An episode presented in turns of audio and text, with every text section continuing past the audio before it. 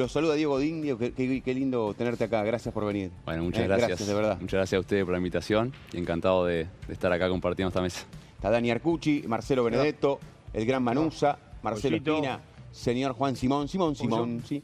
More, ¿cómo, ¿Cómo va? va? Vine a tono. Sí, Eh, la sí, celeste, sí, la celeste. por- Por, por el invitado que tenés. Por fin un ¿Cómo la digo bien? Bien, todo bien, todo muy bien. Vamos arrancando la temporada, entrenando, poniéndome a punto físicamente y bien, bien contento, con ganas. Terminó el Mundial hace nada. Para nosotros es como que el Mundial terminó recién, ¿eh? porque todavía lo verás, lo notás en la calle, la gente. Bueno, jugás en el fútbol argentino. ¿Qué sentiste cuando se vio Argentina campeón del mundo? Bien, eh, una fe- felicidad primero porque, eh, como te decía antes fuera de cámara, creo que en Uruguay eh, se notó eso, hubo mucha empatía, eh, como muy pocas veces o hacía tiempo no se pasaba, no pasaba, hubo mucha empatía con este equipo argentino. Creo que eh, un poco por lo que hizo Scaloni, por la figura de Scaloni, eh, su cuerpo técnico, por Messi, por supuesto, y, y por las formas también, ¿no? Creo que el tener una figura como Messi y las formas que él tiene, cómo se lo que demuestra el señorío que muestra entre la cancha, lo que jugó, cómo se puso el equipo al hombro. Creo que un montón de cosas que, que la gente de Uruguay eh, empatizó muchísimo con Argentina. Y yo hablaba con muchos amigos, con gente de Uruguay, y realmente estaban felices que, que Argentina sea campeón. ¿Qué relación esa, no? Entre uruguayos y argentinos. Porque dentro de la cancha, un argentino-uruguay para vos es Y, un clásico. clásico. Eh, Y fuera de la cancha, existe esa. Hermandad. esa- lo comprobé, esa, esa Sí. relación, así, che, qué contento. Pero además soy. nos pasa cuando en nuestros equipos, cuando, bueno, en Europa, por ejemplo, Sí. en todos los equipos, ¿cuántos argentinos y uruguayos nos se juntamos? hacen amigos, ¿no? Y uruguayo y argentino terminamos juntos, haciendo asado, tomando mate en el ¿Por qué? vestuario. Porque somos parecidos. Y sí, tenemos, hablamos de lo mismo, misma cultura, hablamos de lo mismo, eh, terminamos siendo amigos. Yo tengo muchos amigos argentinos en todos los equipos que jugué. No te vi con el mate. No, no, vine, vine a tomar agua, hacía con mucho calor. Ah, Yo soy más de mate de mañana. sos de mate de mañana. De mañana, toda la mañana mate. De tarde me puse un poco viejo y tomo poco porque después me cuesta dormir. Ah, te- te- Mucho mate de tarde me cuesta dormir. Pero ¿verdad me eso, posta? Sí. A mí sí. A mí me deja nervioso. Che, Diego, vos, vos sos del interior de, de Uruguay. De Rosario, ciudad de, De Rosario, Rosario. departamento de Colonia. ¿Habitantes de Rosario? Eh, cuando me fui éramos como 10.000, 12.000. 10.000. Ahora un poquito menos, me parece. ¿Y hasta cuánto viviste? ahí? Y yo viví hasta los 14. Hasta Yo ahí los- estuve hasta los 14, me fui a Montevideo, a Defensor Sporting, a la casita de residencia. Eh, estuve dos años, yo jugaba de, de volante, de 8, de ¿Vos 10. jugás de ocho? Era enganche. Estilo Messi. No, no es que no Un poquito, más, a- un poquito más alto. Un poquito más hábil. Un poquito más Como alto. Messi, pero Más con más alto. habilidad. Y, y más rápido. Eh, este, y bueno, y ahí jugué dos años en defensor, eh, no me fue bien, jugaba poco, extrañaba mucho mi ciudad, mis Extrañabas. amigos, mi familia, sí. Y a los dos años me dejaron libre, ahí me fui a probar a Cerro de Montevideo, eh, por un contacto de mi padre que tiene un amigo de la ciudad. Quedé en Cerro jugando en la quinta división de Cerro, con 16 años, para 17. Y, y bueno, eh, jugando de 8 quedé. Y a los tres partidos, el técnico que era William Lemo en esa época se dio cuenta, este para atrás. El partido me pasó de 5, que habían echado uno, entré de 5, jugué bien. Al partido siguiente me dice, Diego, pero hice una mano de zaguero porque no tenemos defensa y, y te veo condición ahí, dice, te veo que juegas bien, anticipás, lees bien el juego. Bueno, está, yo no quería mucho, ¿viste? No quería ir para atrás. Defensa y ahí seguí. Contra mis, este, no quería, pero me gustó, me empecé a hacer de puesto, me A, adapté. a- a la carrera, a la carrera que, que- que hiciste. Te estoy viendo ahí con Ronaldo, ahí con Ronaldo, y te estoy viendo Ahí allá con con Messi. ¿No? Y- Dos monstruos, dos monstruos. La verdad, eh, eso de, de- de uno, u otro- no, dos, dos monstruos. Por supuesto que uno tiene por Messi, Messi para mí es el mejor del mundo, claramente. Ahora el otro es una leyenda también, es una historia, es un monstruo. ¿Cómo es marcar a Ronaldo y cómo es marcar a Messi? ¿Es más difícil? A ver, te pregunto, ¿Messi es más difícil que Ronaldo? Esa pregunta la hacen Todo. ¿no? ¿Cuál es el delantero más difícil? ¿Ronaldo? Messi? Sí, ¿cuál es? Eh, para mí Messi. Para vos Messi. Sí, sí, para mí Messi. Yo, bueno, yo viví, es- somos contemporáneos, toda mi etapa en, en Europa tuve la mala suerte de coincidir con Con los dos. los dos. Te quitaron años, ¿no? Y nos quitaron varios, va- varios títulos en Atlético de Madrid. Si no estaba Messi en el Barcelona, Ronaldo en el Real Madrid, pues, tendríamos una liga más, Tenés seguro. razón. Ustedes tenían algunos jugaban más o menos y- bien Y, también. quizá una Champions. Sí. Eh, es la realidad. Pero bueno, nosotros logramos competir contra la generación de estos dos monstruos en el Barcelona y el Real Madrid. Y, y Messi, eh, el talento de él con espacio, sin espacio, la forma de poder girarse, sacarse un jugador, la visión de juego, de meter un pase, es diferente. ¿Se Es le diferente. pega o no? O son- no, ni siquiera. Y a veces no llegas a agarrarlo. No llegas a agarrar. Y en una época que le pegábamos y no caía. Mirá que le íbamos a, lo íbamos a buscar, ¿viste? Iba- Iban a dar. Sí. había bar. Sí. Sí, y, luego, y bueno, ese caía, un se poco lo que levantaba. dijo- eh, él se- solo se enojaba si iba de mala leche. Si no, él... ¿Se enojó con vos alguna vez? No, no me acuerdo. No me acuerdo, no recuerdo. Tuve más pica con Luis cuando jugábamos en contra en el Suárez. Barça, nos cagábamos a codazo, a patadas, que, con, que con Leo.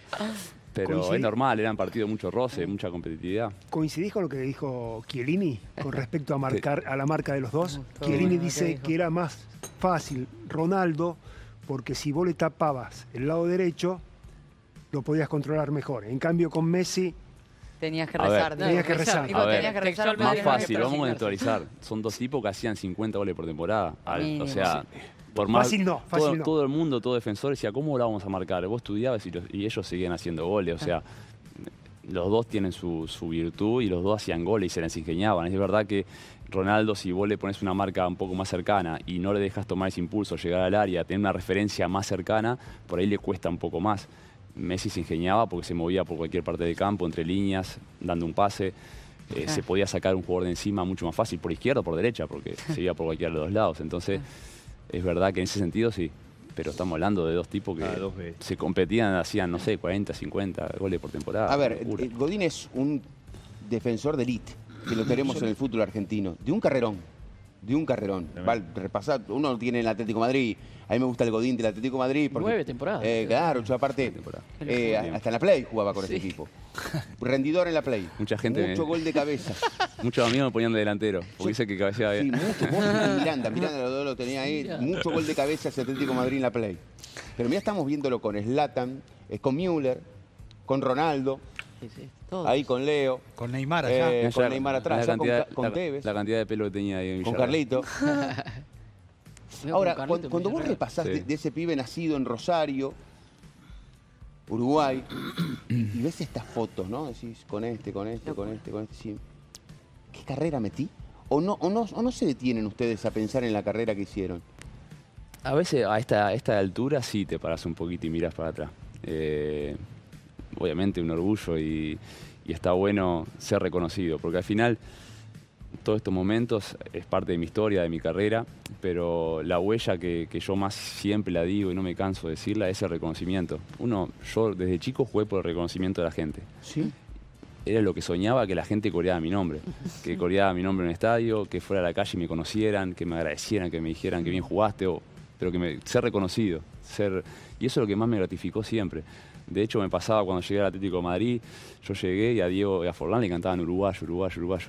Yo decía, yo quiero que un día me canten lo mismo, o sea, es como fue mi gran pasión siempre y mi gran objetivo. Obviamente que uno cuando sale de Sudamérica también vas detrás del dinero, va detrás de hacer contratos que te puedan ayudar a vos y a tu familia y salir de un contexto diferente. Pero siempre mi pasión fue el pelear por, por ese reconocimiento de la gente. Y eso es lo más lindo y es lo que mantengo hasta el día de hoy. Ahora sabes, Diego, que claramente en, en el fútbol se destaca, se destaca mucho más al creador que al que tiene que defender. Y defender y defender ante creadores que aparecen que son increíbles, defender bien es un arte, Un arte. también. Hay que saber defender sí. bien. O sea, defender bien, robar una buena pelota, un buen anticipo, ganar de arriba, cruzar, marca- ma- marcar desde lo mental, llevarlo al, llevarlo, llevarlo al jugador, que creo que es uno de los grandes méritos que tiene entre tantos, él a veces lleva al delantero donde él quiere. Terrible. O sea, lo, lo- lo va llevando, lo va llevando, lo va llevando, lo va llevando. ¿Qué hay que tener para ser un buen defensor? Mi padre siempre me dice eso, me dice, vos no sos el por ahí más rápido, el más potente, pero siempre tenés ingeniás para, para apadrinarlo, como decimos los caballos, viste que apadrinan un caballo. Sí, muy bueno, Para bueno, llevarlo sí. por un lado, para llevarlo para el otro, para acomodar el cuerpo, sabiendo que otro más rápido, más habilidoso, y siempre ingeniarte para posicionarte bien, eso es importante. Después el don del anticipo, creo que en la defensa es el, es, es el, es la maniobra defensiva más exitosa, porque el anticipo es quitar una pelota, quitar un ataque y romper líneas inmediatamente para jugar hacia adelante. Y esas cosas son lectura de juego, son posicionamientos y son es vivirlo. Yo digo que defender, como decís vos, tenés que sentirlo y te tiene que gustar defender. Te tiene que gustar. Te tiene que gustar defender, tenés que disfrutarlo. Eh, yo creo que lo aprendí, lo fui aprendiendo y después en la etapa del Atlético fue Eso donde más lo Eso- eso potenciamos. decir, porque- porque son nueve Hicieron un temporadas culto con- también. Claro, porque nosotros, un culto de nosotros decía la gente por afuera, mira- de afuera miraría y decían, vos, esto están sufriendo. Y nosotros no sufríamos, disfrutábamos. Era como que, dame más, ¿entendés? Le No, gustaba, le gustaba. Sí, nos gustaba, ¿viste? disfrutábamos defender y, y eso nos hizo fuerte. nos hizo ¿El qué- qué técnico es el Cholo? A mí fenómeno. A mí, Fenómeno. a mí de, lo- de los técnicos que me marcaron en mi carrera y en mi vida. Me ayudaron muchísimo, siempre lo digo. Eh, me ayudaron desde, desde lo que aprendí dentro del campo, de lo que aprendí a, a manejar situaciones, desde ordenar a mis compañeros, ordenar el equipo, leer, lectura de juego dentro de un partido. No solo defensivo, sino que nosotros, la defensa nuestra era todo el equipo. Entonces, Claro. manejar situación. Y después, el relacionamiento con mis compañeros, liderazgo, me ayudó mucho a, a crecer y, li- y saber liderar. Me sirvió para mi selección también, para mi país. Eh, y creo que el Cholo y el Maestro fueron mis dos pilares, digamos, por así decirlo, en mi carrera. En este mundial que pasó, ¿cuándo ustedes pensaron que, que- que se le podía dar a Argentina?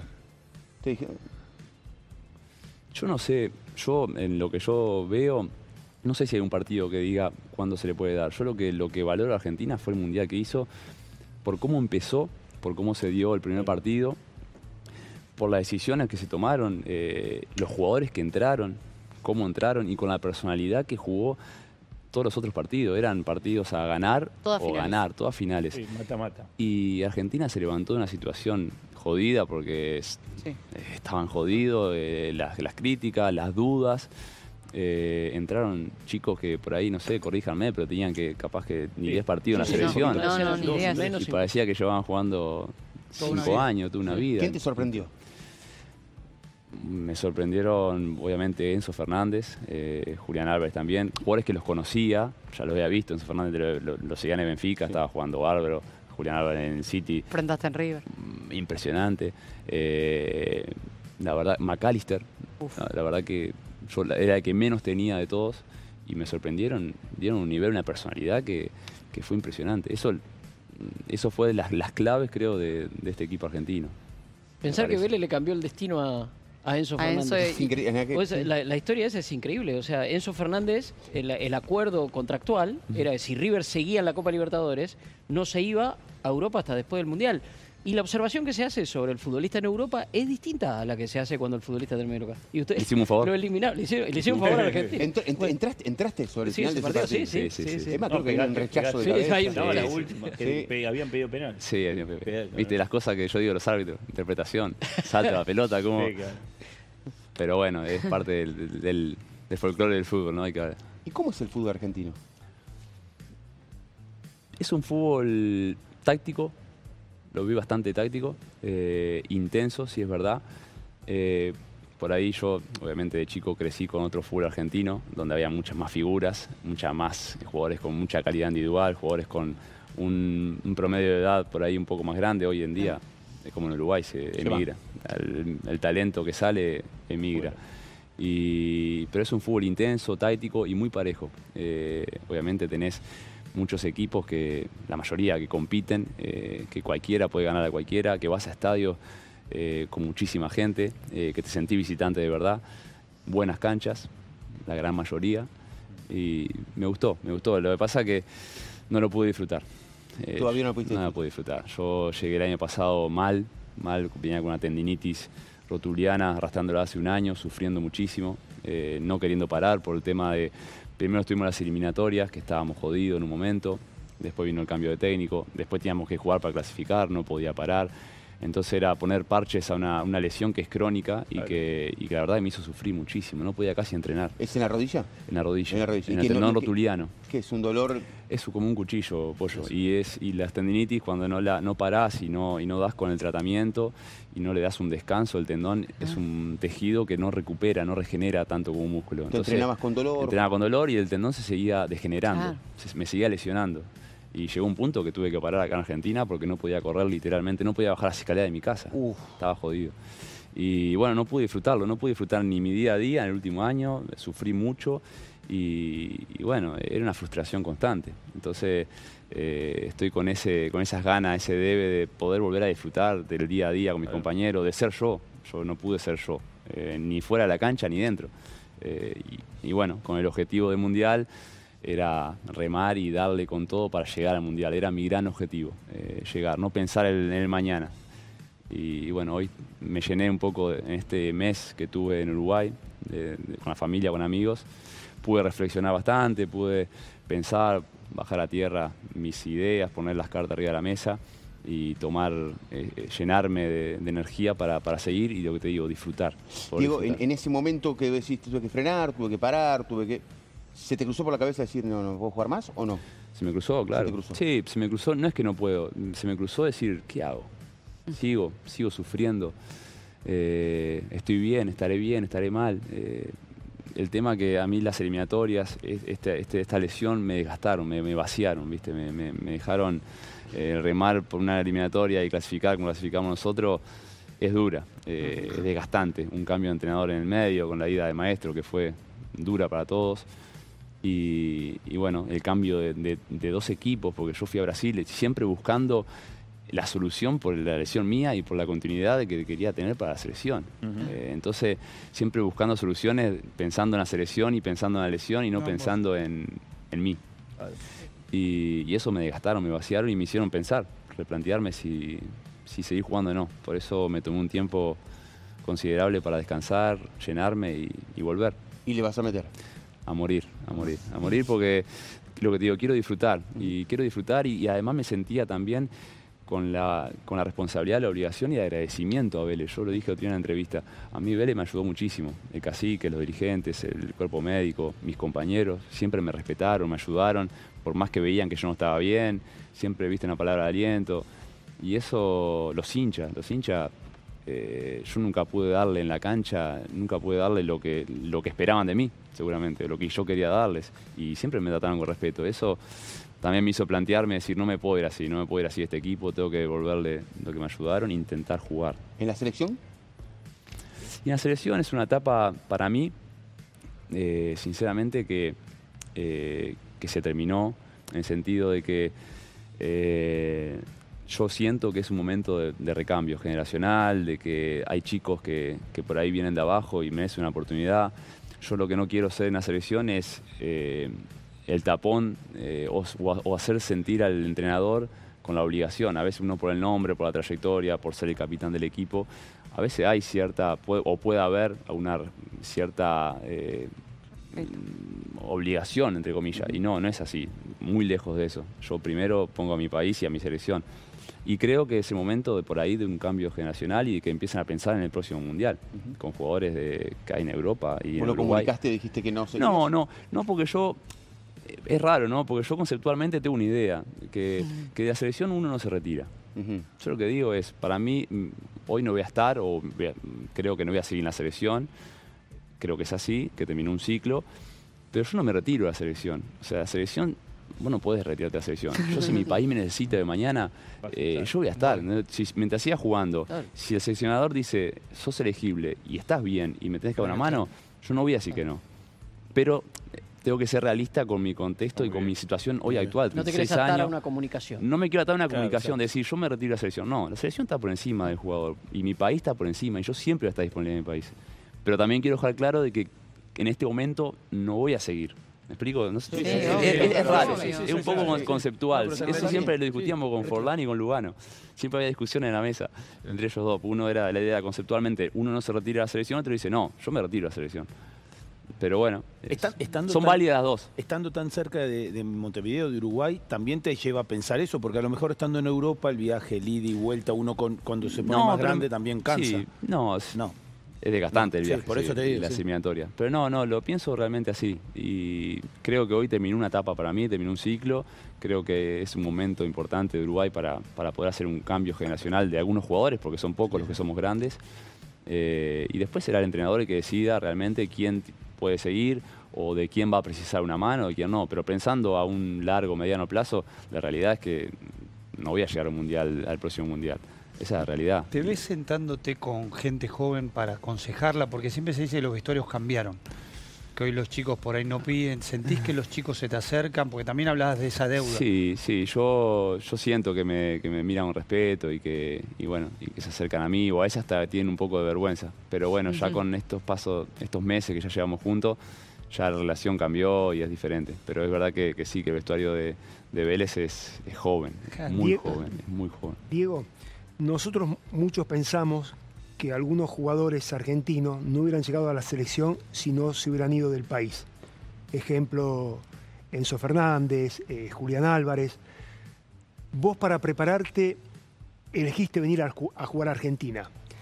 ¿En qué nivel de competitividad pones al fútbol argentino en comparación con los países donde jugaste? España, Italia, Brasil.